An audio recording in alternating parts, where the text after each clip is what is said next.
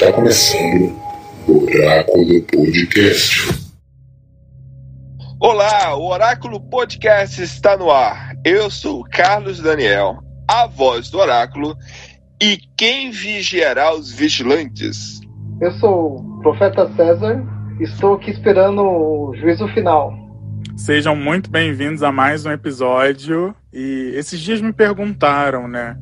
Mas o país está morrendo. O que, que aconteceu com os Estados Unidos? O que, que aconteceu com o sonho americano? E eu apenas respondi para a pessoa: virou realidade. Você está olhando para ele. E é nesse clima gostoso de vida, de coisa para cima, segundo Carlos, em alguns episódios, que a gente vai começando mais um episódio do Oráculo Podcast. Hello, darkness, my old friend. I've come to talk with you again. Because a vision softly creeping left its seeds while I was sleeping. And the vision that was planted in my brain still remains within the sound. Então, o episódio de hoje vamos falar daquela obra que é simplesmente considerada uma obra intocável. Muitos artistas já tentaram fazer adaptações, já tentaram fazer releituras e mudou completamente a estrutura dos quadrinhos após a sua publicação. É o único quadrinho, inclusive, a entrar das 100 literaturas obrigatórias para todos nós seres humanos que queremos ler e aprender sobre a psique humana, sobre o comportamento humano e sobre a desconstrução de super-herói. Apesar do, da capa, da estrutura dos desenhos, se falar de um universo de herói, Watchmen não é sobre os heróis, mas sim sobre nós humanos. Hoje vamos tentar nos focar nos quadrinhos, na leitura dos quadrinhos e também em algumas adaptações, no caso o filme, e não vamos entrar totalmente na série, né? Porque eu ainda não concluí a série, então, por princípios de ética, eu não vou falar de algo que eu ainda não terminei. Então, mas os meus colegas já concluíram e eles têm ótimas observações a fazer sobre a série. Unforgettable. That's what you are. Unforgettable. Though near or far. E aí eu pergunto, é, Léo e César, quando foi que vocês leram Watchmen pela primeira vez? Então, eu conheci o Watchmen a partir do filme, né? Eu, eu fiz a, a digressão filme HQ. Óbvio que eu já sabia que, que as HQs existiam lá no, no, no universo perdido né, das HQs, mas por algum momento da minha vida eu tinha muito problema assim de ler tudo que era mais velho do que eu, sabe? E então eu ficava assim, ah, nossa, já tinham me indicado para ler o Watchmen, mas eu li o Watchmen depois do filme. Então foi lá em 2010, eu acho. O filme é de 2009, acho que foi em 2010 quando eu li a primeira vez o Watchmen. Então, é, sobre a HQ, o filme e a série, eu assisti primeiro o filme. É, eu não fiz igual o, o grande camarada Léo, não fui direto para as HQs, somente que eu tava com muitas outras leituras a fazer e acabei abandonando leitura de quadrinho. Aí eu vi a série, é, gostei muito, e por incentivo do Léo comecei a ler o HQ e ainda não tenho um parâmetro para analisar o filme, a série e a HQ, mas eu chego lá. Eu tive a, a seguinte é, experiência com o Watchmen, né? Quando, nos anos 2000, eu tive, eu tive um primo, aliás, eu tenho um primo que ele já é bem mais velho do que eu. Na época lá, quando eu tinha meus 14 anos, esse esse rapaz, ele foi, eu fui, ele foi passar uns dias na casa da minha mãe lá, com meus pais. E aí ele tinha uns quadrinhos, era um, um único volume só, tipo, era uma revistinha fininha. Não era aquele encadernado que hoje você encontra em qualquer biblioteca aí, que é caríssimo. Não, era uma só, e era exatamente a do Dr. Manhattan. E, assim, na época, eu peguei, eu era menino, eu, desenho, faço desenho e tal eu comecei a pegar e ler assim por curiosidade e querer desenhar. Tipo, só que aí eu tive que esconder, porque minha mãe, altamente religiosa, né? E esse homem pelado aí? Você tá? O que, que é isso? Essa, essa, historinha de homem pelado aí? Tira isso daí. E óbvio, né? É, é, acredito que minha mãe nunca viu o filme. Se ela visse o filme, seria pior. Mas essa foi a minha primeira experiência. E, ok, eu vi esse, esse primeiro esse primeiro quadrinho, esse que é o capítulo, se eu não me engano, é o capítulo 4 do encadernado. E aí passou-se um tempo, veio o filme. E aí sim eu lembrei, ah, esse é o Watchmen, da, daquele gibi que eu li quando eu era criança e tal. 2009, então eu peguei, fui atrás e aí eu peguei os, o PDF assim que saiu o filme, completo. Tipo, de toda. Uh, os 12 episódios. Os 12, os 12 episódios. Que na verdade o Alan Moore ele foi contratado na época para fazer apenas seis edições. Só que aí, né, o, disseram, não, David Gibbons, né, né, Léo? É o que é o roteirista, né? E aí Isso, ele perguntou, não, é o, não. O, o, desenhista também, o Dave Gibbons. Isso, aí ele, eles meio que. Porque aí eles receberam o contrato. O, o, o Alan Moore tinha projeto para seis quadrinhos só. E aí o David Gibbons, não, então vamos pegar, vamos entrar aqui no, no retrospecto, na história de cada um dos personagens, voltando, fazendo flashback. Dos, e aí encheu muita linguiça e conseguiu fazer lá 12. E aí é esse encadernado que hoje em dia você encontra em qualquer livraria aí, tipo, é caríssimo. um momento que a gente está hoje em dia que a gente não pode mais gastar tanto assim. Mas essa foi a minha experiência com o, o Watchmen. E assim, eu amo, amo de paixão. Meu personagem favorito é o Dr. Manhattan. Um personagem que eu gosto muito, mas assim, eu não, não, não compactuo com a forma dele, mas dele pensar e nem de agir, mas eu vejo ele como uma crítica é o próprio Rorschach, né? Aquela voz, inclusive, no filme é sensacional, né? É, é muito show de bola. A, atuação daquele ator é muito boa também. Então essa é a minha experiência. Rorschach's Journal, October 12th, 1985. Dog carcass in alley this morning. Dire tread on burst stomach. This city's afraid of me. I've seen its true face. The streets are extended gutters, and the gutters are full of blood. And when the drains finally scab over, all the vermin will drown. The accumulated filth of all their sex and murder will foam up around their waists. And all the whores and politicians will look up and shout, Save us. And I'll whisper, No. Como é que era a representação dos, dos super-heróis antes de Watchmen. Você lembra disso? Como que era, como que eram os, os desenhos dos super-heróis, daquele todo aquele universo, eles eram retratados? Então, eu não vou saber te dizer exatamente como era antes, né? Porque eu nasci depois do lançamento de Watchmen. Mas a visão hegemônica, né, que a gente tem de personagens, ainda mais quando são personagens super poderosos, personagens super heróicos, eles são sempre baseados nos fundamentos principais, que é bondade, cordialidade, amizade e patriotismo.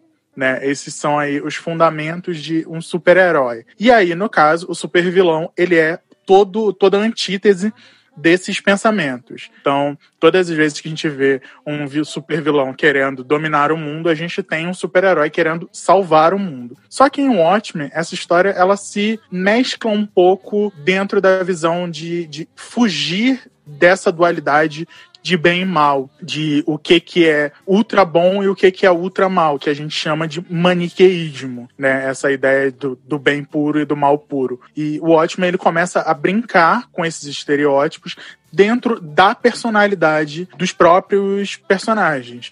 E aí, gatilho aqui para você que é uma pessoa muito sensível, a gente tem cenas muito fortes nas HQs, né? A gente tem cenas tanto de violência sexual, quanto de violência contra a mulher, quanto de genocídio em massa. E pasmem, essas coisas são provocadas pelos próprios super-heróis, entre aspas, aí, nesses super-heróis. É, exatamente. Então, você, ouvinte, agradeça ao Watchmen que hoje você tem The Boys. Na verdade, tanto o, o Alan Moore como o Neil Gaiman, eles foram os caras que, tipo assim, enquanto lá todos eles, os super-heróis, eram desenhados daquela forma máscula, com poses super é, explodindo é, hormônio para todos os lados, os machos super poderosos, bonitos, entendeu? E fortes e musculosos. O Watchmen, ele quebra isso, né? Não mostra personagens assim dessa forma, como o próprio Coruja mostra ele barrigudo, gordo, entendeu?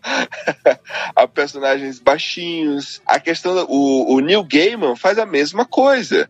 O Neil Gaiman, como criou o Sandman, que inclusive iremos gravar um dia um episódio sobre Sandman, e dizem, dizem que vai existir uma série. Eu não sei como é que isso é possível. Eu acredito que não dá, mas dizem. Vamos lá. É, vamos torcer para que alguém seja muito competente em fazer essa série.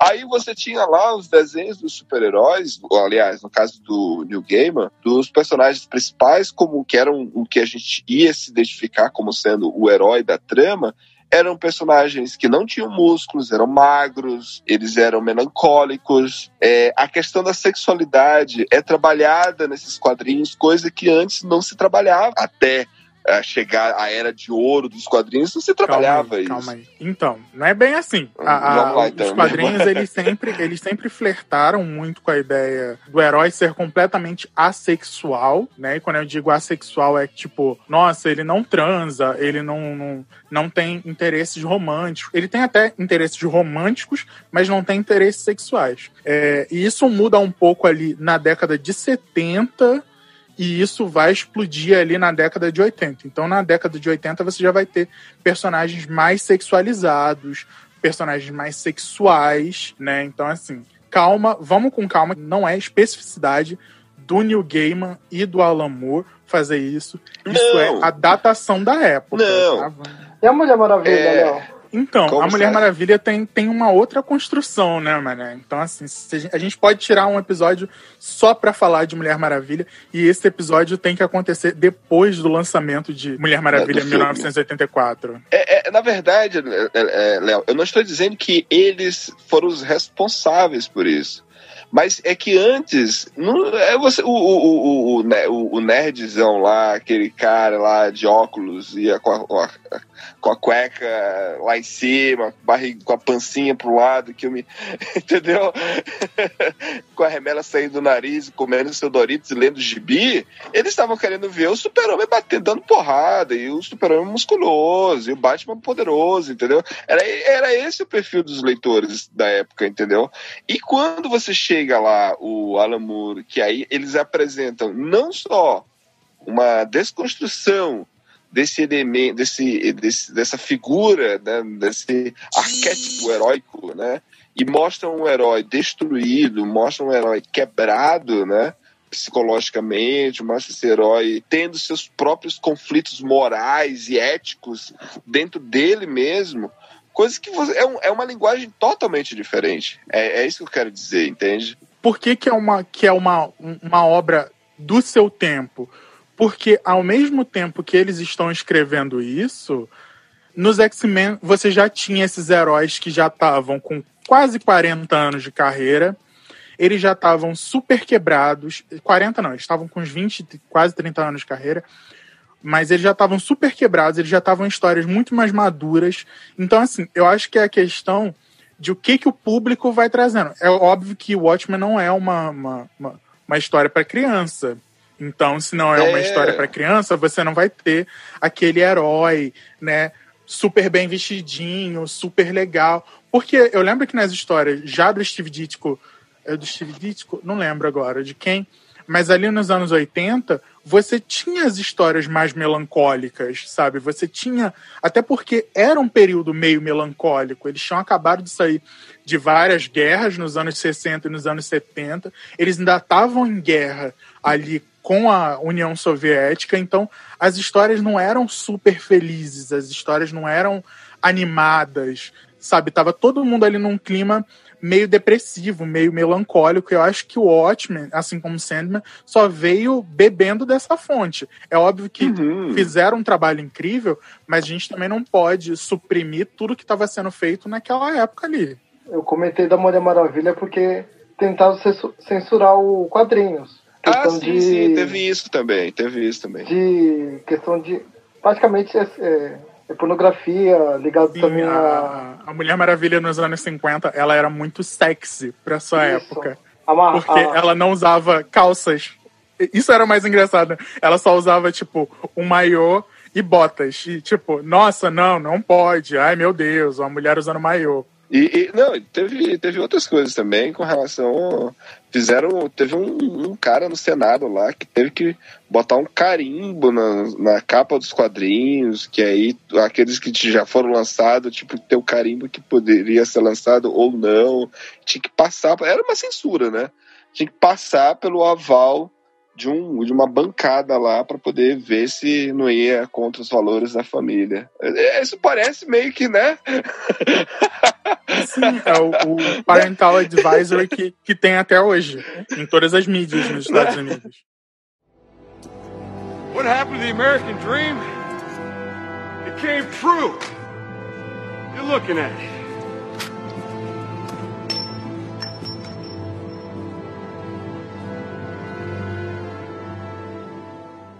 É, então, é, o Alan Moore, ele nos deu essa, essa obra, né, que, é, que nos apresenta aí esse- esses heróis, né, em um período, né, é, histórico também, que é o de Guerra Fria, e não começa mostrando a história desses personagens que nós conhecemos logo no começo. Na verdade, eles começam contando a história dos Minutemans. Como que era essa história, Léo? Você lembra? Os Minutemen foram o grupo né, de vingadores, entre aspas, aí, né? Tipo.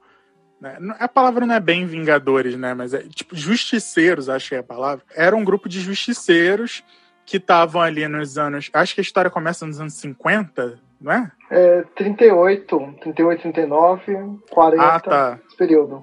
Ah, é, é verdade, é verdade. Porque ainda é o pai do Homem-Coruja, é a mãe sim, da, sim.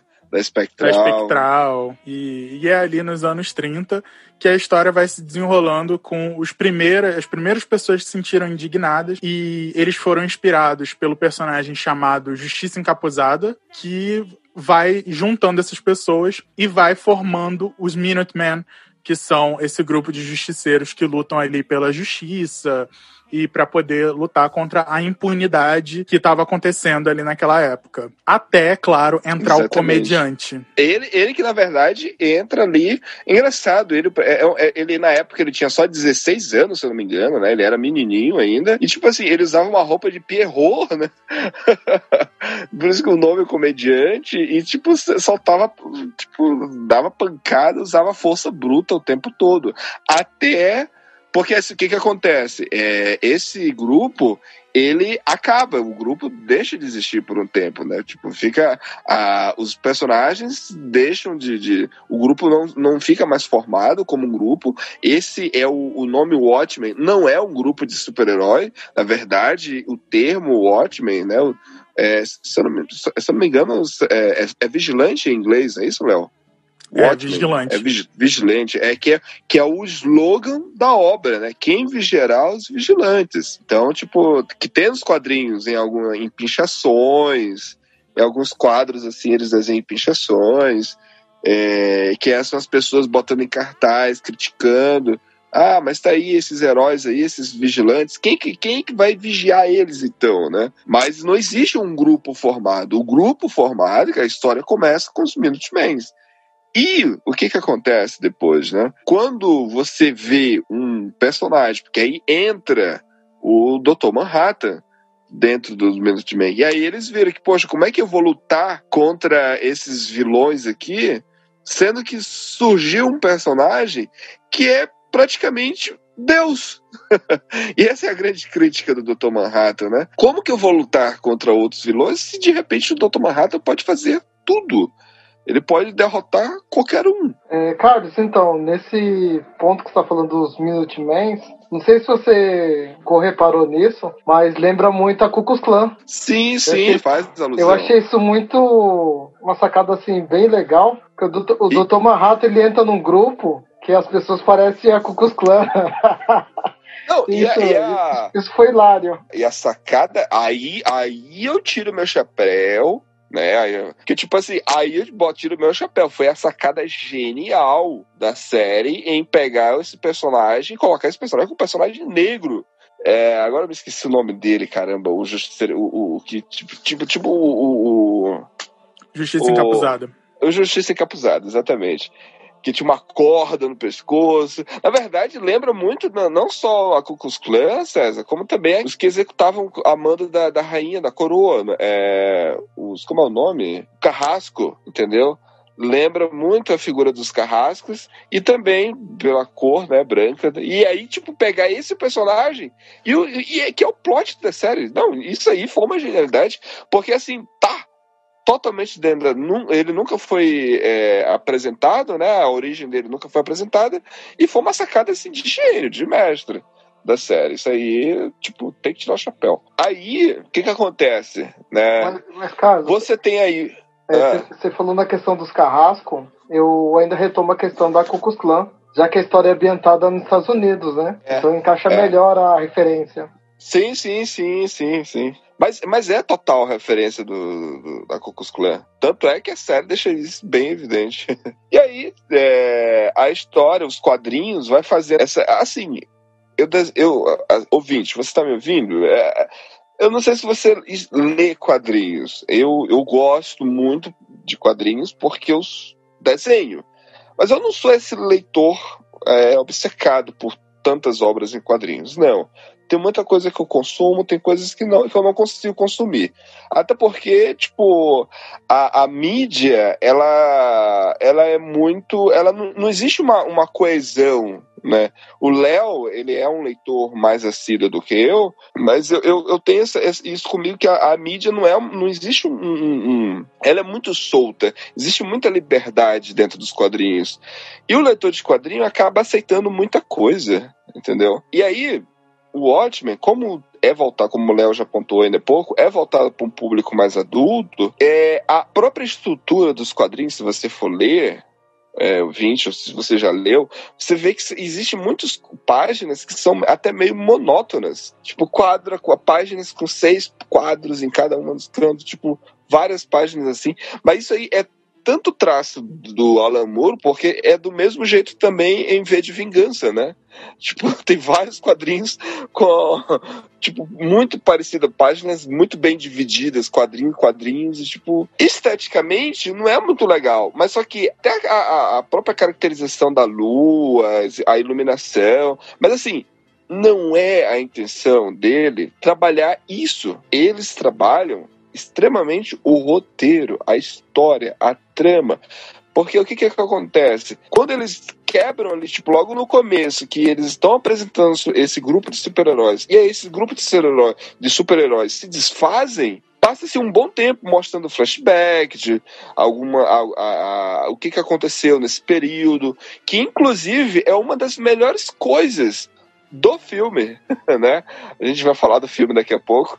É uma das melhores coisas do filme, que é um flashback, o que, que, o que, que foi acontecendo com cada um dos, dos Minutemen. E aí é que começa a ter o plot da grande trama, do grande plano do, do Alan Moore, que é colocar ali, em um período de contexto de Guerra Fria, ali a trama do Ozymandias, né? Que aí ele começa, né? A, a, no começo, quando você vai lendo, você não sabe quem, quem é esse, esse, esse assassino, né? Que começa com a morte do comediante. E aí você tem essa série de assassinatos que o, o começa a relatar, fazer tipo um diário que é o que vai ser utilizado também mais na frente na série. Só uma, um adendo aqui sobre a, o comentário do Carlos. Realmente o Alan Moore, ele tem muito, muito desse, dessa, não é monotonia, mas desse ritmo mais devagar. O cara é britânico, né? Vamos começar por aí. Então, assim, uh -huh. você vê muito disso na piada mortal, no V de vingança mesmo que você citou, lá no Constantine. Então o cara ele tem. tem Constantine, é verdade. Sim, Constantine também é dele. Joke. I heard joke once. Man goes to doctor, says he's depressed. Life seems harsh and cruel. Says he feels all alone in threatening world. Doctor says treatment is simple. The great clown, Pagliacci, is in town. Go see him. That should pick you up. Man bursts into tears. But doctor, he says, I am Pagliacci. Good joke. Everybody laugh. Roll on snare drum. Curtains.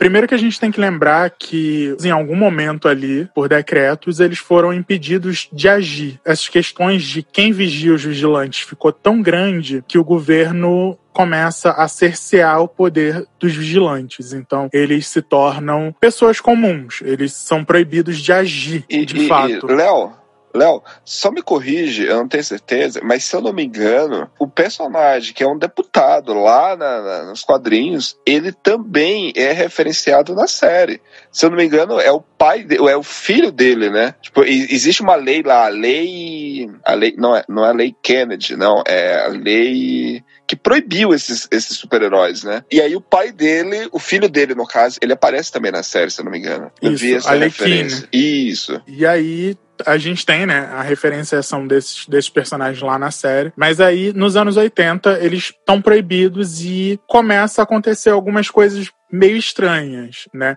Lembrando que cada um seguiu a sua vida. Eles foram proibidos lá em 77 de agir e eles continuam a vida deles normal. O Vedit vai criar uma gigantesca empresa e o Vedit não tem problema nenhum de todo mundo saber que ele é o Osmandias, mas a identidade secreta dos outros fica resguardada né, tanto do Coruja, quanto da Espectral, quanto do Rorschach, essa identidade secreta deles fica resguardada. E aí, como o Carlos bem falou, tudo começa quando o comediante morre, né? E aí o Rorschach, ele vai começar a querer saber como que isso que aconteceu. Porque, para quem não sabe, o comediante ele é um cara completamente sádico e ele é forte pra cacete. Ele é um cara que ele parte pra mão, não importa com quem seja. Então, assim, não seria fácil bater no comediante. Ele começa a fazer pesquisas, isso vai se desenvolvendo até que ele chega numa série de tramas que descobre. Eu vou pular logo pro final, porque a gente não tem tempo uhum, aqui de uhum. ficar explanando a, a HQ é, inteira. É, é, é, é só plot mesmo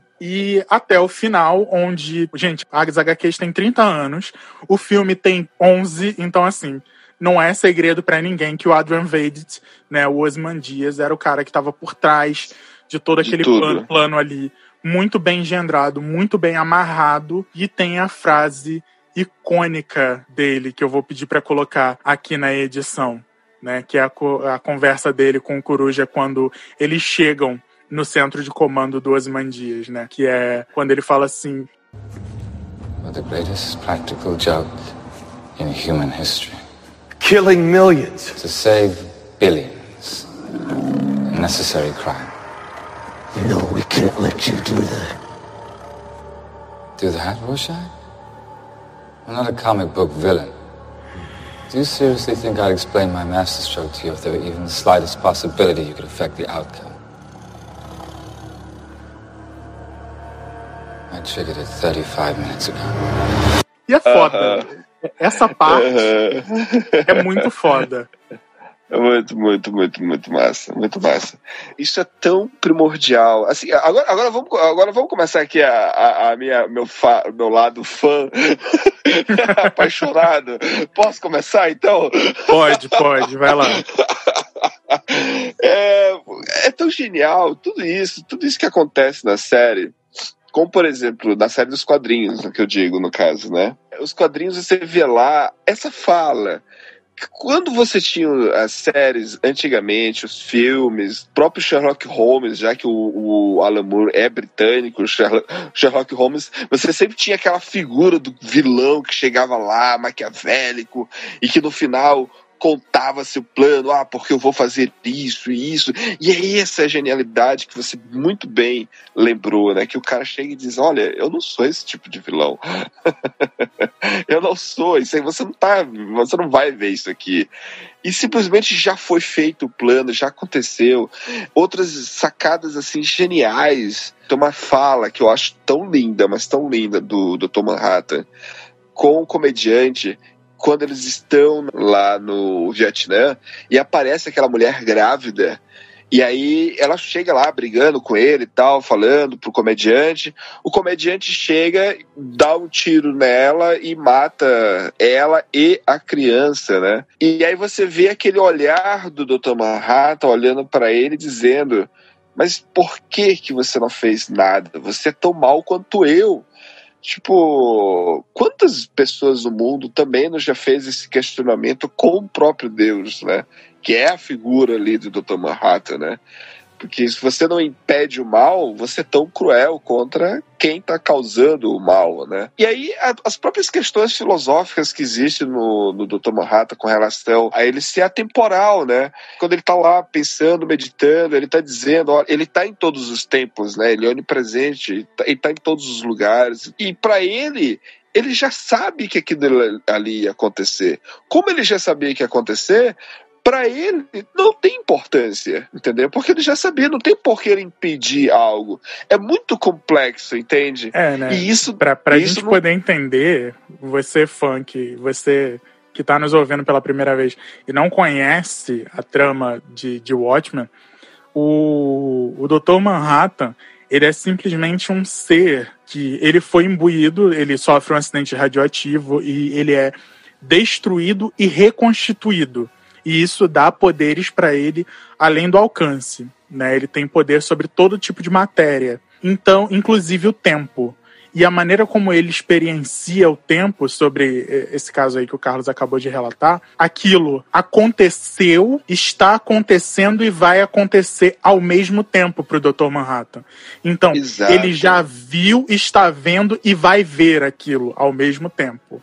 Então, para ele não faz muita importância, porque ele já viu aquilo acontecer, ele está vendo aquilo acontecer e ele ainda vai ver aquilo acontecer eternamente, porque ele vive todos os momentos ao mesmo tempo. É curioso esse aspecto, porque assim, ele está em todos os tempos, mas ele não viaja no tempo. Ele simplesmente está, entendeu? Você não tem um, por exemplo, toda toda série, toda obra que fala de viagem no tempo, você tem lá seus gatilhos, né, para fazer como é que vai funcionar a viagem no tempo, como que o tempo vai parar e tal. Então, no caso do Dr. Manhattan, nós sabemos que ele e ele inclusive ele fala né aí essa é a ajuda né que a gente tem para poder identificar. Vai lá tem lá, lá em cada quadrinho vai lá estou no ano tal tal tal. Ele tipo ele está dizendo para a gente que está viajando no tempo mas ele não faz essa viagem tipo física não, porque simplesmente ele está lá. Isso é, isso é muito, é genial, é muito, é muito, é, assim, me, me ganhou muito foi nisso, entendeu? Nesses conceitos, os conceitos que o Watchmen tenta colocar. É, o próprio Rorschach, ele é, um, ele é um herói, né? Mas ele é um humano comum, sem poder, sem superpoder, sem porte físico ideal para um herói, para atos heróicos, e tipo, simplesmente ele é um cara porra louca. né? Ele, ele não pensa, ele só age. E existe uma crítica muito paralela dele com a própria figura do Batman, né? Porque você vê lá, apesar de que é... o Léo tá me olhando aqui. O, o, não, não, não. Eu, eu gosto muito de fazer o paralelo do Rorschach com o Batman, porque o Rorschach é o Batman sem a quantidade de dinheiro que o Batman tem, né? Exato. É um exímio detetive, o cara luta corpo a corpo poderosamente. A diferença é o Rorschach mata, o Batman não. O Batman tem dinheiro, o Rorschach não. Então, é, é basicamente isso. É, e aquela, tem uma frase dele que ele chega lá, tem um dos quadrinhos, ele pega os dois gordões lá, ele bota na grade, e aí ele diz: Olha. None you seem to understand. I'm not locked in here with you. Dentro dessa, dessa investigação dele, você que está nos ouvindo, chega um momento que ele é preso, porque vocês lembram que é proibido ser justiceiro, proibido você fazer a investigação por conta própria. E em algum momento, o Vade, sabendo que o Rorschach poderia ter problemas ali com, com o Vade poderia ter problemas ali com o Rorschach, ele engendra para que o Rorschach seja preso. E o Rorschach ele vai preso e ele é lembrado que mais da metade dos vilões, né, do, do, das pessoas criminosas que estão lá presas, foram presas por causa do Rorschach. E por aí ele. um carinha chega lá e tipo, ah, você agora tá aqui preso com a gente, que não sei o que, o que, que você vai fazer. Ele pega, dá uma surra neles, ele destrói eles realmente na mão, né? Inclusive a, a cena na HQ é bem gráfica e ele termina com isso. Não sou eu que tô preso com vocês, são vocês que estão presos aqui comigo. Então é, é foda, muito foda. Muito, muito foda. É genial. E existe muita coisa é, com relação a, a, ao próprio Rorschach, tem uma, tem uma cena que é quando ele tá ainda se consulta, ele tá no consultório. Tem uma cena no quadrinho que ele pega, eu não lembro se tem no filme, mas no, nos quadrinhos tem que ele, ele a, a, a psicóloga, ele, ele falava assim que a, ao Val, ele falava do Walter em terceira pessoa, né? Ele falava ah, porque ele era mole, ele era mole. Ou seja, até ali, tipo, não era a, a identidade dele, ele se, identi, ele se identificava não como, como o Walter Kovac, mas sim como Rorschach. E aí ele falava que o Rorschach era a identidade dele a partir do momento que ele viu a morte da menina lá que for que mataram a menina e, e deram para os cachorros comer. E aí sim, ele diz, ali ele virou o Rochar, que ele disse, é, porque o, o Kova que era mole. Aí esse caraca, você tá falando, tipo, ele abandonou total qualquer racionalidade, qualquer traço de humano, né? Ali, ele literalmente já era um bicho, né? Não mais. Ele é a figura heróica, né? Que a gente. É, para além disso, para além disso, né? O Alan Moore e o David Gibbons, eles também fazem uma crítica ali à personificação do herói, que chega em algum momento o herói ele tá tão intrínseco à pessoa do alter ego ali que Clark Kent é o personagem. A pessoa real é o Superman. É, ele já está tão conhecido como Superman que Clark Kent, na verdade, não é a pessoa por trás. O Kal-El não é a pessoa por trás. O Kal-El é a máscara, né? O a verdadeira pessoa é o Superman. Então, quando o Kovacs ele diz ali que, que ele começa a falar, né, o Rorschach começa a falar do Kovacs em terceira pessoa, né, e começa a dizer quais eram os problemas que o Walter tinha, ele tá falando, olha, essa persona aqui não sou eu, essa persona é a máscara. Eu sou a verdadeira pessoa. Eu sou o Rorschach. Só existe Rorschach. Não existe Genial. Kovacs. Então, ouvintes, se você ainda não leu o Watchmen, leia. Leia, procure os quadrinhos, que assim, é uma obra incrível. Se, é, inclusive, eu tenho, eu tenho pessoas que eu conheço que não gostam de quadrinhos, Léo, professoras, colegas minhas, professoras, não gostam de quadrinhos, mas já leram Watchmen. É impressionante, porque, tipo assim, é muito rico a leitura de Watchmen. Ah, do próprio Alan Moore, né? Tudo que ele escreve, né? O Monstro do Pântano, eu nunca li Monstro do Pântano, eu, eu, não, eu não tenho muito conhecimento sobre o Monstro, mas dizem que também é uma obra muito filosófica, não, muito conceitual. O Monstro do Pântano também é maravilhoso, vale, vale muito a pena assistir. Vale muito a pena. Não só assistir, né? Tem a série que foi cancelada e a série é uma merda. Mas as HQs valem muito a pena de serem lidas. Inclusive, o Monstro do Pântano vive aparecendo pela DC, né? O Espírito do Verde vive lá. Quando você menos espera, o Espírito do Verde está lá aparecendo. If I know what that means. What are you doing here? The comedian is dead. Rorschach wants me to look into my future. Took a lot of effort to get in here to see you. I'm not leaving until I've had my say. This war may be averted. But you always say that time is simultaneous. If that's true, Please let me show you.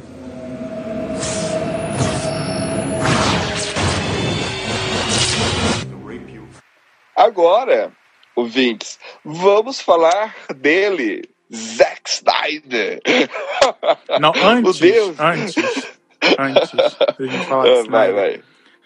Mur, eu sei que você tá ouvindo a gente, você acompanha aqui, tá sempre mandando mensagem aqui pra gente. Tá? Meu sonho, que o Alan Moore estivesse aqui ouvindo. Mas se- seja um pouco mais sensível com a sua obra, tá? O filme é ruim? É ruim, mas é bom. O filme é ruim de uma maneira boa. Então, assim, Isso, é- não tinha é- necessidade é- de você não colocar teu nome lá, porque a gente sabe que foi você que escreveu esse caralho, sabe?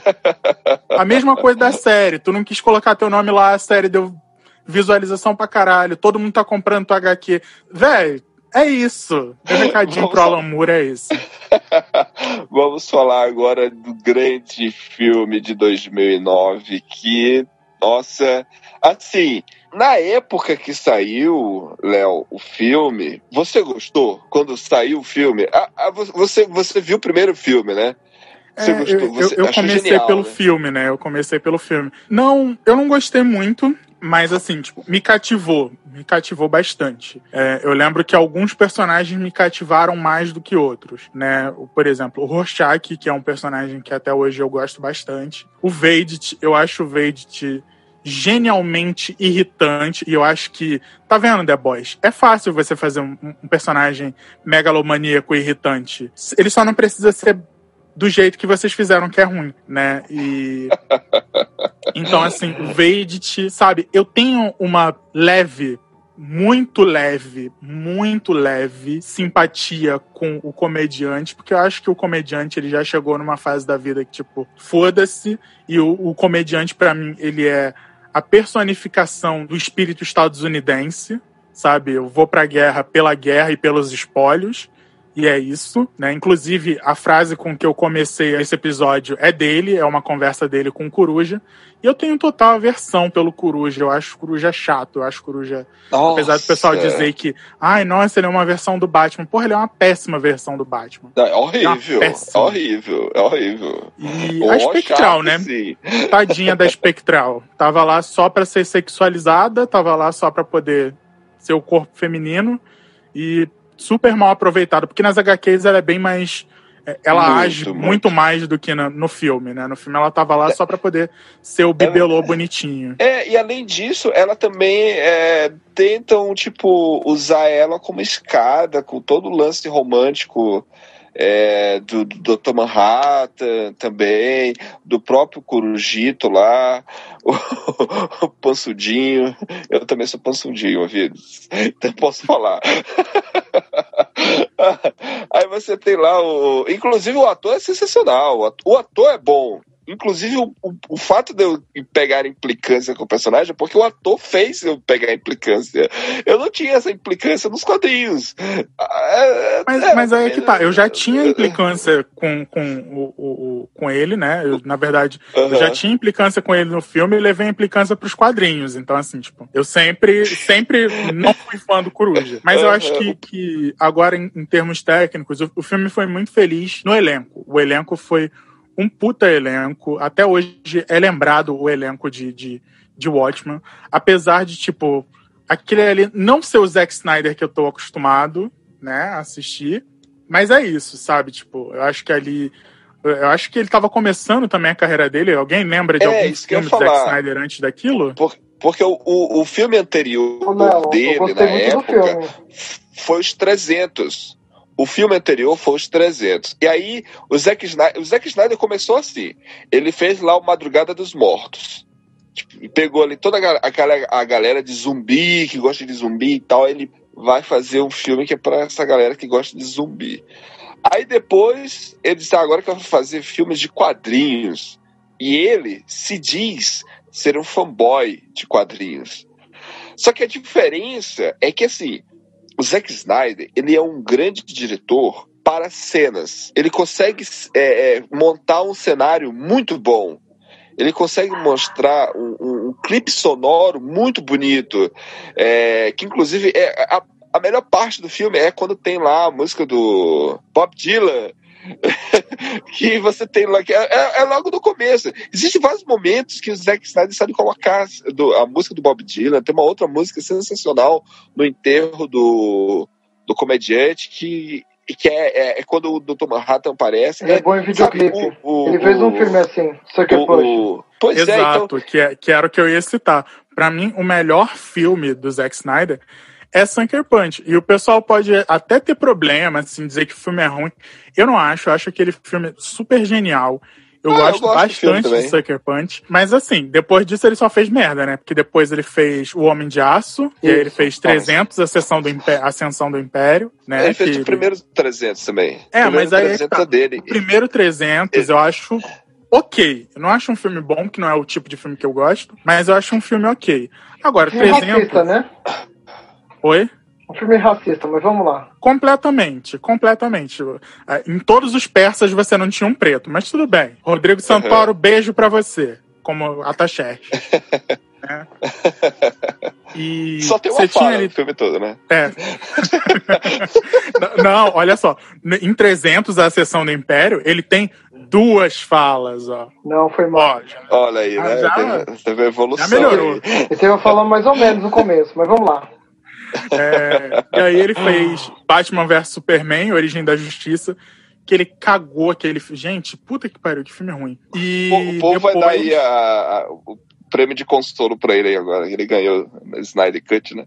Isso, ele ganhou agora o Snyder Cut, né? Essa é a trajetória. 2016 daí, Léo. O Batman é. Esquadrão Suicida, 2016. Mas em Esquadrão Suicida ele dirigiu só aquele cameozinho do, do, do Flash, sim, sim, que é sim. aquela partezinha que ele aparece. Foi bem curta. Ele é executivo do então, filme também, né? Isso, é... ele é executivo também ali do filme. Voltando, voltando ao Watchmen, voltando ao Watchmen, quando você vê lá no começo do filme, você vê. É, porque assim, ele veio dos 300 lá em 2006, então aí em 2009 ele veio para essa, essa superprodução. Só que é, é, é, curioso o seguinte: você vê assim, ah.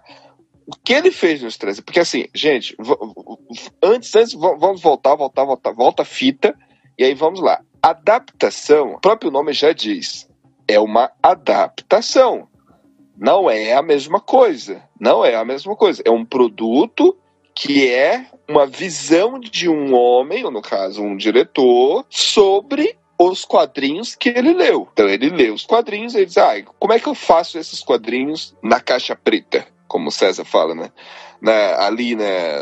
Como é que eu faço isso na tela do cinema? Então, ele fez uma adaptação e aí ele fez o que ele sabe fazer muitíssimo bem, que é grandes cenas, né, aqueles slow motion, né, com aquelas cenas lentas, paisagens bonitas, né, é, é essa a grande característica dele. Músicas tipo bem marcantes e bem encaixadas, inseridas no filme, né? Então ele sabe fazer muito bem isso. Então o filme tem isso. Mas tem um detalhe tem um detalhe que, inclusive, eu já vi tanto o, o Guilherme Briggs, é, que foi diretor de dublagem né, para o Brasil aqui, e aí ele falou que era um dos, uma das dificuldades que existia para dublar, para adaptação, é o roteiro, né, Léo? É muito pouco, é, tem muito pouco conteúdo para se trabalhar. Então, tipo, o filme é quase que uma é, é lento o filme, né? Tem uma velocidade lenta porque você tem quase que, tipo, as mesmas falas dos quadrinhos nas cenas e, e dar slow motion, né? Mas aí é que tá. Eu acho que, que o problema do filme, ele tá... Primeiro ele tá no mercado, né? 2009, para quem não lembra, ele ainda você ainda não tinha Marvel. É, ainda estavam ali isso. começando, os filmes de, de, de herói estavam começando a nascer, então ainda era aquele mercado muito incerto. Então acho que para mim o primeiro problema foi o mercado, porque se isso tivesse sido lançado 2018, tinha irritado. Não tanto porque o filme é ruim, tá?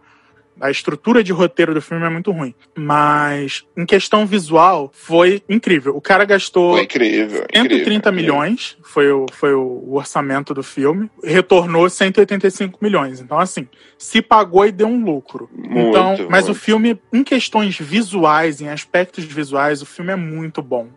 O Muito bom. dá- tem um ar sombrio o tempo inteiro. Às vezes ele pesa até um pouco. Eu lembro de ter assistido ele no cinema. Eu lembro de ter saído um pouco pesado da sala de cinema, porque a ambientação, a- a- o sonoro do filme, o visual do filme é muito dark. Então tem alguns É momentos muito, ali onde muito. você se sente pesado. E nisso ele foi muito feliz, porque isso expressa o tom das HQs. O tom das HQs é sempre esse. Você não sai da HQ, nenhuma delas, você não sai bem, você não sai respirando feliz, você não sai respirando alto. É, o filme é bem. O filme então segue bem nessa linha. Agora o problema é a adaptação. Eu achei os personagens rasos. Eles, ele não consegue trazer a profundidade que os diálogos tinham nas HQs pro filme. E isso deixou uma coisa meio. Tá, eu não sei se eu me importo tanto com eles ao ponto Com a de. de me trama desse cara aqui, né? Exato, de me preocupar com essa trama. Com o conflito desse carinha aqui, barrigudinho, que tá agora vendo. Ele não tem mais com que lutar, é broxa, e basta aparecer uma moça que aí ele transou com ela e agora, tipo, nossa, agora ele, tudo na vida dele resolveu, ele vai até botar roupa pra bater em vagabundo. Exato. E, sendo e não só isso, é- é, eu não consigo. No filme, eu não consigo simpatizar com a trama do Vedit. No filme, o Vedit é só cuzão, sabe? Tipo, eu tenho dinheiro, eu sou inteligente e ponto. Sabe? Eu posso fazer o que eu quero porque eu tenho dinheiro, eu sou inteligente. Ele aparece pouco, né? Na- Ele aparece muito pouco também. Ele tem muito pouco tempo Ih, de muito cena. pouco, muito pouco, tempo de cena. Não dá pra nem Inclusive- entender bem qual que é o plano dele. Exato, você não consegue entender muito bem. Você só consegue entender lá no final, quando ele vai explicar aquilo tudo. Enquanto na HQ, não. Na HQ, ele tem vários momentos de discussão, não só com o Rorschach, quanto ele tem vários flashbacks ali conversando com o Coruja, e ele sempre é? tá batendo na mesma tecla, de tipo, olha. A humanidade está seguindo por um caminho perigoso. E ele fala muito isso com Manhattan também. Você poderia começar a agir, porque a humanidade está indo por um caminho problemático, sabe? As pessoas vão acabar se destruindo. E ele sempre tem muito essa coisa desse altruísmo megalomaníaco. É, e assim, é, nos quadrinhos você vê uma questão que você nunca tinha visto antes, que é para salvar a humanidade, eu vou ter que sacrificar uma parte dela. Eu quero salvar a humanidade. Eu tenho essa- esse, esse altruísmo aqui de que eu quero salvar. Eu quero ser o herói. Mas ao mesmo tempo, para que isso aconteça, é 3, é 3,% é 3% da população né, de Nova York né, vai morrer. E aí? Entendeu? Então, tipo, o, o leitor fica assim, caramba, como que. Essa é uma decisão, é uma tomada de decisão ali que não é pra, pra criança, né? Que É pra um adulto raciocinar. E no filme, isso não foi muito bem trabalhado, né? Isso- é, você não viu isso, essa.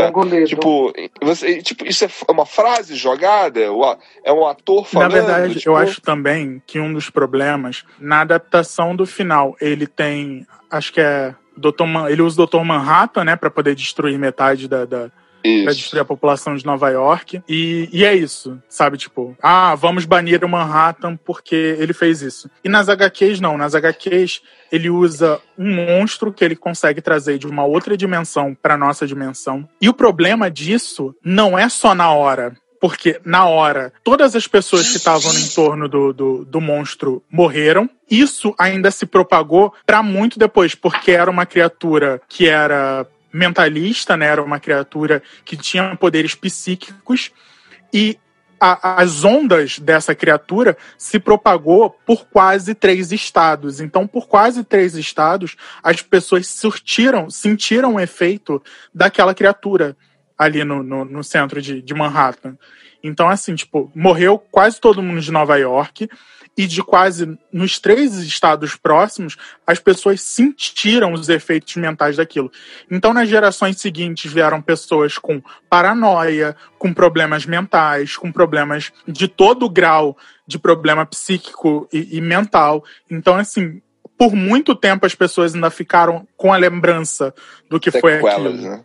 Com as sequelas do que foi aquilo. E, e, e- e um outro, uma outra problemática com relação a esse final, Léo, que antes eu gostava, eu gostava muito, só que depois eu fui é, rever o filme. Eu tenho um filme aqui em casa, DVD, de vez em quando eu assisto, é, e aí eu faço uma, eu vou fazer uma pergunta aqui pra você, César, César, tu é um, é um deputado lá do parlamento russo, tu tá lá na Rússia, e aí tu fica sabendo que os Estados Unidos está enfrentando uma grande arma. E, pior, tu descobre que essa arma é criada pelo próprio Estados Unidos. Você, em Guerra Fria, o que, que você faria como sendo político? É praticamente declaração de guerra. E, e- e, tipo, você, você não se importa, né? Tipo. Come- começa, começa a fazer os preparativos. Exatamente, para acionar uma força maior. E, e assim, se vocês. E, e outras, se você é, é, causou esse problema, amigão. ah, O problema é seu, você que criou essa. essa, essa- resolve esse pepino aí. É, então, pro filme fica aquela coisa de tipo, ah, todas as nações lutaram em prol de salvar os Estados É sério que é isso? Entendeu? Tipo, pra salvar Nova York? Tipo, sendo que Mas quem aí causou isso? é de novo aquela megalomania dos Estados Unidos de achar que todo mundo se importa com os Estados Unidos. Outra coisa também é que, como é a, a retratação ali nos anos 80, pô, gente, hoje, hoje, a comunicação e a notícia, ela se espalha muito rápido, né? Você tem a propagação muito rápida da notícia, se espalha assim no, no estalar de dedo, tá, tá lá, tipo, vários views em poucos minutos. Mas nos anos 80, nunca que uma manchete daquela, tipo, chamaria a atenção de todo o, o- o- o globo, entendeu? Como era o plano do Osman Dias, né? do jeito que ele queria, né? Tipo, não era assim, do nada, todo mundo ia saber o que está acontecendo, todo mundo ia, ó, realmente, é, tá tendo essa ameaça aqui e vamos ajudar lá, vamos resolver todo mundo junto aqui lutar contra um inimigo comum. Então não faz muito sentido você ter todo um plano ali para unir as nações contra um inimigo comum, sendo que você não tem tecnologia suficiente para chamar a atenção de todos. Então, em um espaço curto de tempo ali, porque do jeito que o Osmandias queria, né? Então, esse é um dos problemas da adaptação, né? No na começo, é eu até Na HQ é HQ é completamente diferente. diferente. E aí É- que tá. é um Por que que funciona na HQ? Assim como eu expliquei, a, a ideia de trazer um monstro de fora dessa dimensão é exatamente isso. A gente tem agora um inimigo em comum que a gente não sabe quem é, mas que pode matar muita gente. Sabe? Diferente de colocar o Manhattan como, como o, o vilão, porque assim, tipo, tá, vocês que se fodam, vocês criaram ele, vocês que, que lidem com, com o problema de É. vocês. Diferente de ser, olha, da mesma maneira que caiu aqui em Manhattan esse monstro, ele pode cair na terra de vocês. E agora a gente tem que unir forças todo mundo pra se proteger e ver como é que a gente vai lidar com isso. Então, essa, essa, esse é o grande problema da adaptação, né?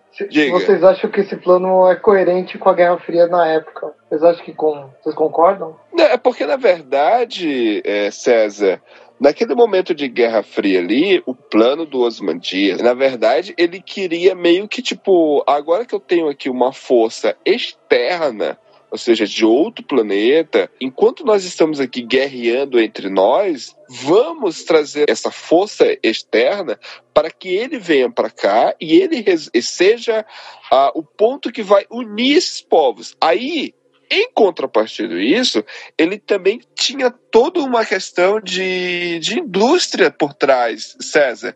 Não era que ele queria, o plano dele não era que ele queria unir as forças e serem amigos e acabar com a guerra. Não. Existia uma questão industrial ali por trás também, entende? Do Ozymandias, entendeu? E aí, para isso, ele sacri iria sacrificar 3% da, da humanidade ali, entendeu? Matando ali tantos milhões de Estados na cidade de Nova York, entendeu? Tipo, ele iria salvar o que seria um, um colapso global, que imagina uma guerra fria, uma bombas nucleares explodirem em vários lugares, esse, e aí também tinha a questão ambiental, né, também, com relação ao feito estufa, essas coisas estavam começando a surgir.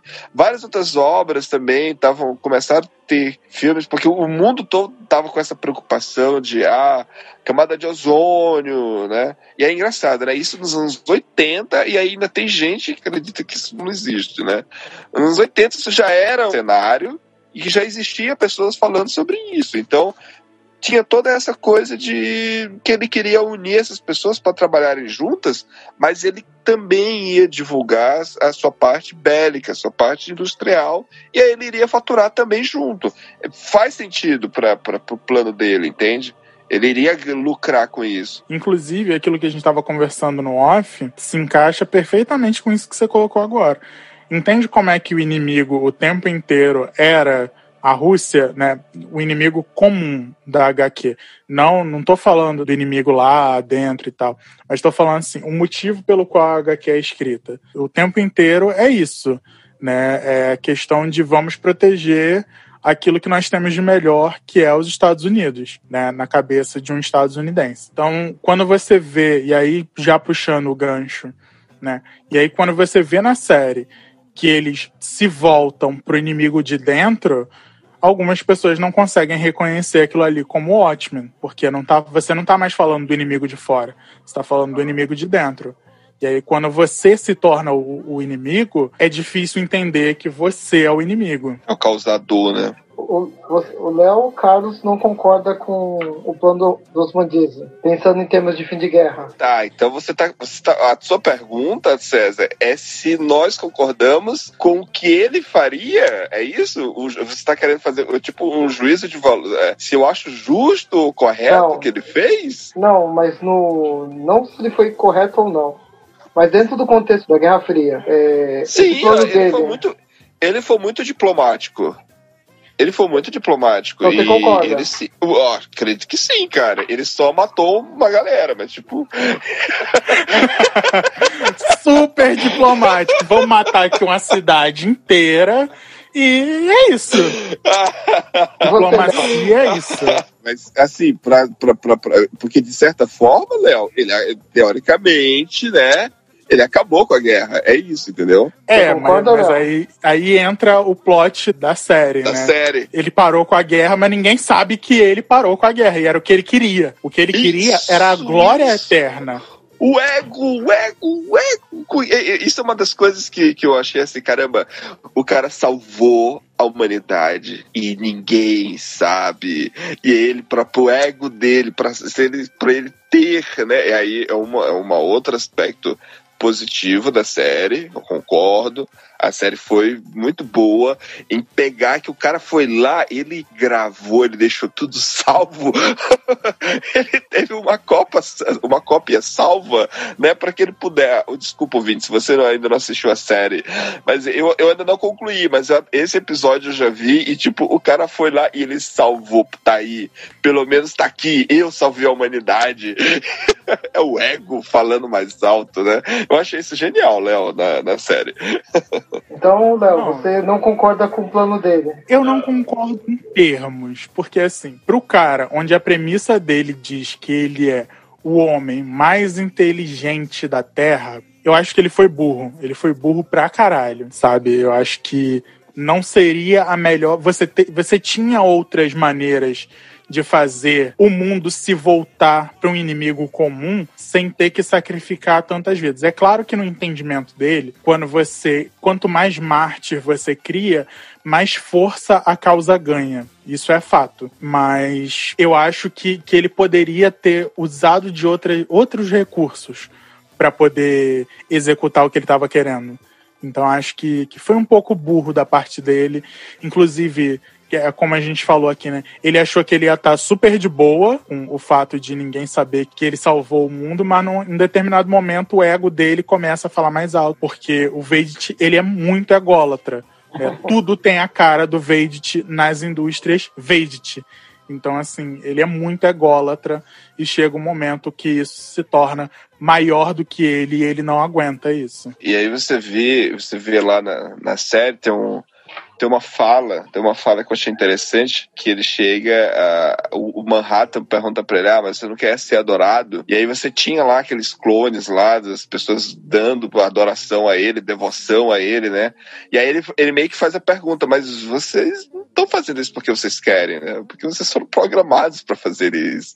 Então você vê que o ego dele, tipo, ele quer a adoração, ele quer uma veneração, mas por espontaneidade, não programada do jeito que estava acontecendo. Então, assim, é... tem muitas coisas boas na série, Léo. E aí, e aí você brinca com as duas faces de Deus, né? Inclusive, para quem não. A gente tá falando aqui da série, gente. A série foi lançada no ano de 2019 e a série se passa, se eu não me engano, 20 anos depois dos acontecimentos de Watchmen. 20 ou 30 anos depois do, dos acontecimentos de Watchmen e vai contando a história de como que esses personagens seguiram a vida, né, no universo de Watchmen. E é super interessante, vale a pena ver.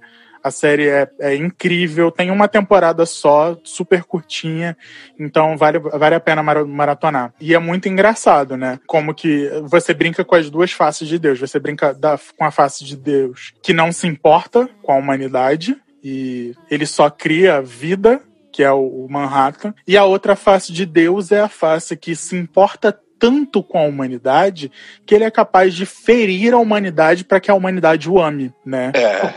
E, é, é, é, bem então, essas faces. É engraçado, Léo, você vai falando, eu vou lembrando das, das falas do, do Manhattan. É óbvio, né? Já, já deu pra perceber que eu sou fanboy. e aí o Manhattan, tipo, ele fala assim que uma porção de células vivas e uma porção de células mortas, pra ele é a mesma coisa. Tipo, Sim, tá tem o mesmo peso no, no universo. É, é, isso que ele fala, né? é, essa que é a ideia, tipo, pra, pra ele tanto faz, né? Tipo, ele não liga mais para a humanidade. Republic serial villain. I'm neither, sir, and I assure you that my activities are purely recreational in nature. Furthermore, I would never imagine to transgress the terms upon which we agreed. I am available at your leisure and by your grace to discuss this matter further should you wish to repeat your ridiculous accusations in person. That said, I'm pleased you enjoyed the tomatoes. All best wishes and encouragement.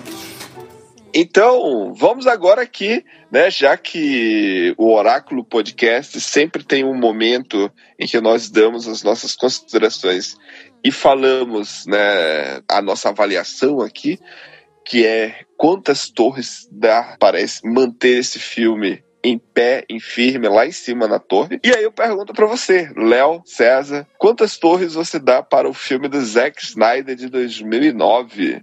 A adaptação de Watchmen. Então, Carlos, Pro filme, eu vou dar três torres e meia, em termos principalmente de memória coletiva. Ele teve um grande impacto, acho, mundialmente, em trazer essa discussão sobre a Guerra Fria, a questão do Dr. Manhattan também, essa questão da uma paródia de Deus, a questão da vigilância, né? Entra em questões sobre a, a, a função da ONU, no caso, no filme. E mesmo a, na casa do Rorschach, né, que pensar não somente no, no plano macro, mas no plano micro. O Rorschach é um pouco disso, né? Questões do cotidiano, como resolvê-las. O que mostra um pouco na questão da espectral e do coruja, né? Eles são personagens mais internos. Então eu fico com três torres e meias por causa disso. E a questão da fotografia que eu achei muito bonita no filme. Essa vai ser a nota. É, eu vou dar minha nota aqui. tá, Léo? É, é assim, para o filme, eu vou, eu vou fazer o seguinte. Eu dou dou meia torre para o cast do filme, os atores ali que foram escolhidos para participar, muito bom. Mais uma torre para a fotografia, sensacional.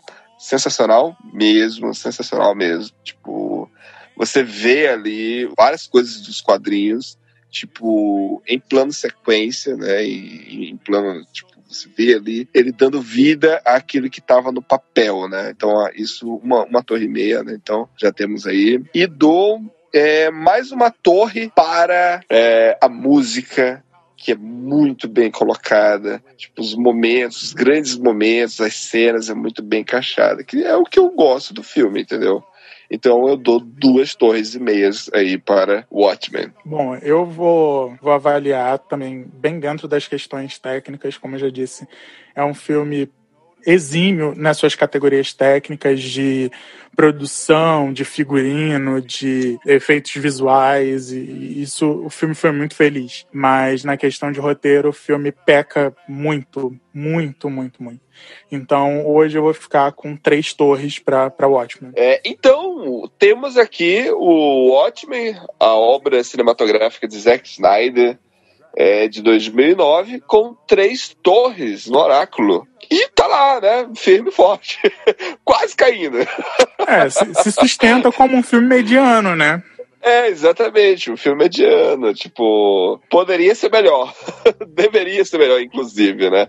Porque a obra, o, os quadrinhos é muito bom e, e, a repercussão da série tá sendo muito alta agora, né? Então, tipo, e, e, se eu não me engano, Léo, é, a série, pelo que eu pude entender, ela meio que anula aquele final do, do, do filme, né? Tipo. É Sim, é ela pega quadrinhos. e diz assim: então, é, o filme nunca aconteceu. Aquilo ali foi surto coletivo de vocês. o final mesmo é na HQ. É assim. Exato. E, e, é assim nós finalizamos mais um bate-papo sobre o Watchmen, os quadrinhos aqui no Oráculo Podcast. E César, como encontrar você? Vocês querem dar os últimos, últimos recadinhos aí? Para encontrar o Profeta César no Facebook, no, na página, no grupo Cinema História, e também no, na página do Oráculo Podcast no Facebook. E finalizamos com Watchman. Bom, muito obrigado você que nos acompanhou até aqui no final desse episódio. Eu espero que vocês tenham gostado das indicações que a gente deu aqui. Como última indicação, fica aqui o quadrinho Doomsday Clock, o relógio do juízo final, que vocês podem saber o que, que acontece né, nos quadrinhos da DC, o que, que acontece depois que o Manhattan vai embora. E é isso. Eu sou Leandro Goulart, eu sou fotógrafo e produtor. Você me encontra lá no Instagram como arroba. Você me encontra no Facebook como Leandro Goulart. E é isso. Beijo grande, a gente se encontra no próximo episódio. É isso aí. E você, ouvinte, que escutou aqui e surtou em algum momento e não gostou de alguma análise, algum comentário meu, ou do Léo, do César, nos perdoe, estamos aqui tentando fazer o nosso melhor. E você pode participar disso escrevendo pra gente. Você pode escrever pelo e-mail cinemaoráculo.gmail também pode, como o próprio o profeta já mencionou ainda há pouco, a própria página mencionar quando a gente postar esse episódio lá na página no Facebook. E aí você colocar o comentário embaixo, nós podemos ler aqui numa, numa próxima edição. E Vem xingar a gente vamos... nas redes sociais. É. Eu aceito. então, gente, até a próxima. Valeu.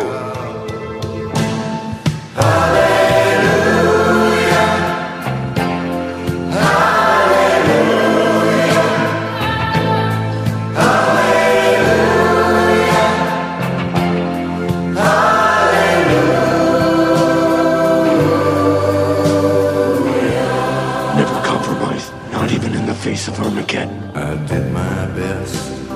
It wasn't much. I couldn't feel, so I tried to touch. I've told the truth.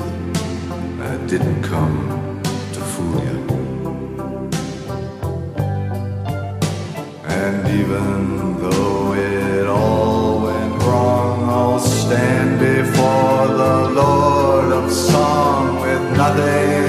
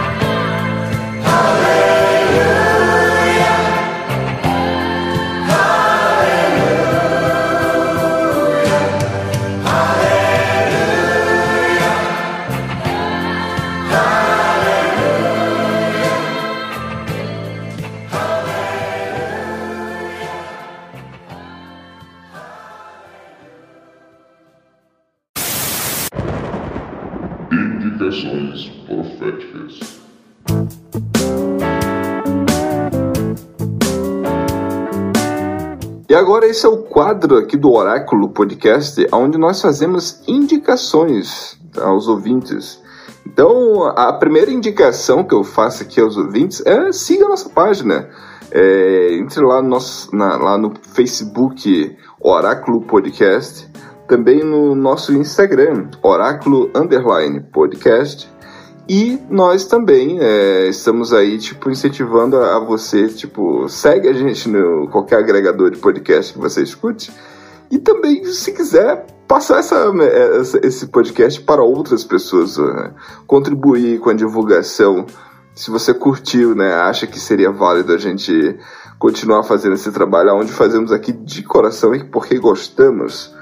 E levando em consideração que hoje conversamos sobre, sobre quadrinhos, na verdade sobre um universo né, de Watchmen, mas né, precisamente focamos aí nos quadrinhos. Então, eu uma indicação aqui é, também sobre uma graphic novel, mas essa já de 2015, que é que tem o título Desaplanar. Né, de, de, de o, o, quem escreveu é Nick Sousani.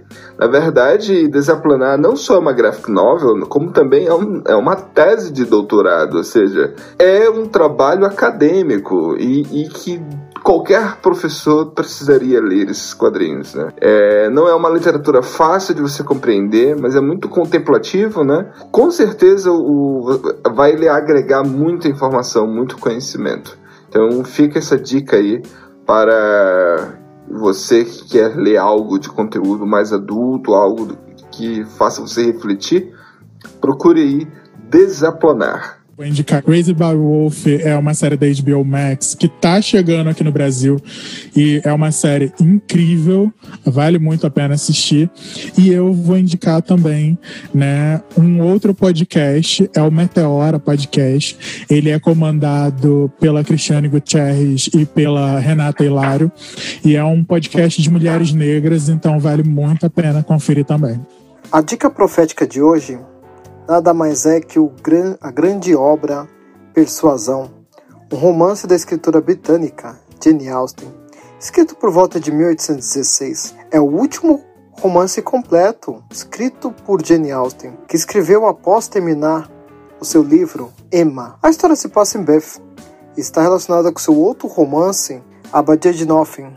Se trata de um romance póstumo, tendo sido publicado em 1818 sendo que a autora faleceu em 1807. O enredo é o seguinte: gira em torno de Anne Elliot, filha de Walter Elliot, que é um baronete de Kellen Hall, a qual, sete anos antes dos seus eventos narrados, ela se apaixona por Frederick, inteligente, ambicioso, mas pobre, e é impedida pela, fa pela família de contrariar o matrimônio com este.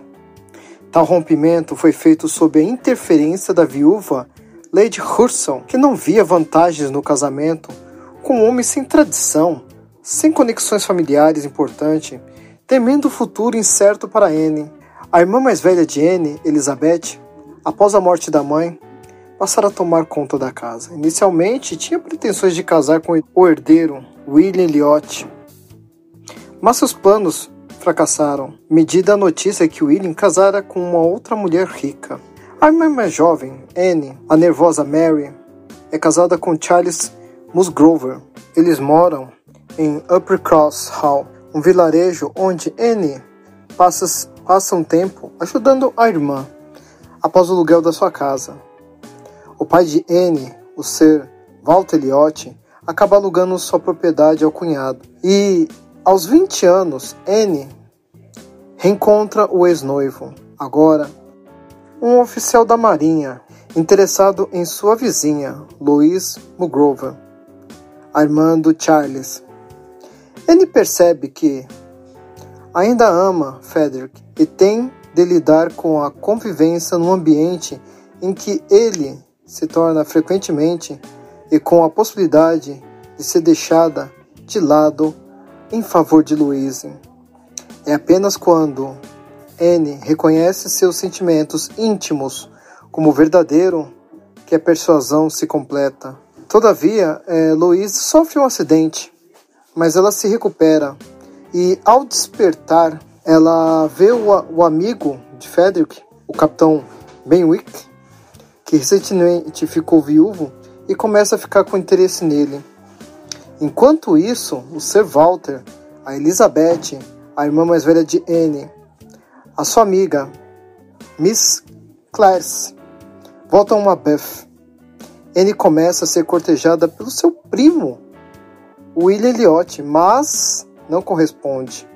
E finalmente, os Mulgrover visitam Beth para comprar roupas para Louise e Harriet e o capitão Frederick e seu amigo, o capitão Hasville, os acompanha. Anne e Haville discutem o relacionamento dos homens e mulheres apaixonados, enquanto Frederick escreve uma das notas durante a conversa.